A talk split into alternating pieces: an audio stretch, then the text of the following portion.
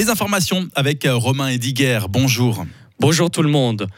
Près de, 30, près de 30 milliards de francs pour la formation, la recherche et l'innovation. C'est l'enveloppe proposée par le Conseil fédéral pour la période 2025-2028. Un projet mis en consultation jusqu'à aujourd'hui. Les cantons, les hautes écoles et la gauche jugent les moyens insuffisants. Le Parlement doit encore se prononcer l'année prochaine.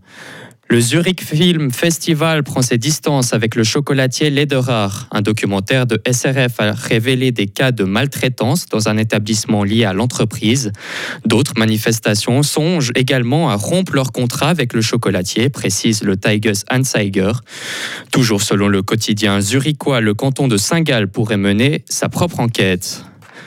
Réparation et déblaiement terminés dans le tunnel ferroviaire du Gothard. Cela faisait suite au déraillement d'un train de marchandises le 10 août dernier.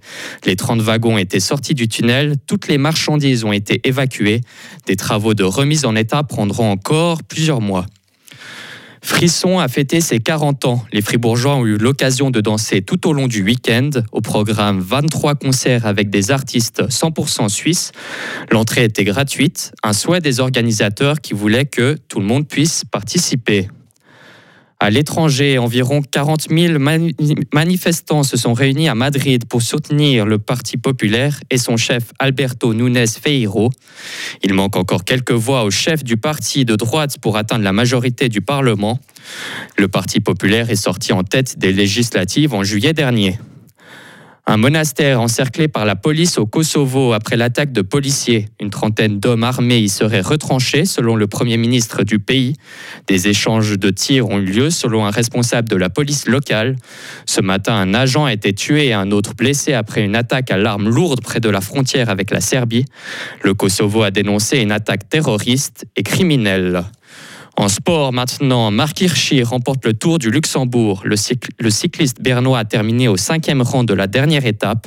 Il s'était emparé du maillot de leader hier en fin d'après-midi. Marc Hirschi est devant son coéquipier américain Brandon McNulty de 3 secondes. En Formule 1, victoire aujourd'hui de Max Verstappen au Japon, une première place qui permet à Red Bull de remporter un deuxième titre de constructeur de rang. Avec plus de 300 points sur son dauphin Mercedes, l'équipe autrichienne est déjà sûre de terminer première du classement. Retrouvez toute l'info sur frappe et frappe.ch. La météo avec l'IRT Automobile, votre partenaire Mercedes-Benz à Payerne, là pour vous depuis 1983. Le temps de ce dimanche s'annonce pas si mal. Du soleil avec température jusqu'à 18 degrés. Lundi également, hein, journée ensoleillée avec température entre 6 et 20 degrés. C'est mardi qu'on retrouvera quelques nuages, mais les températures restent à la hausse.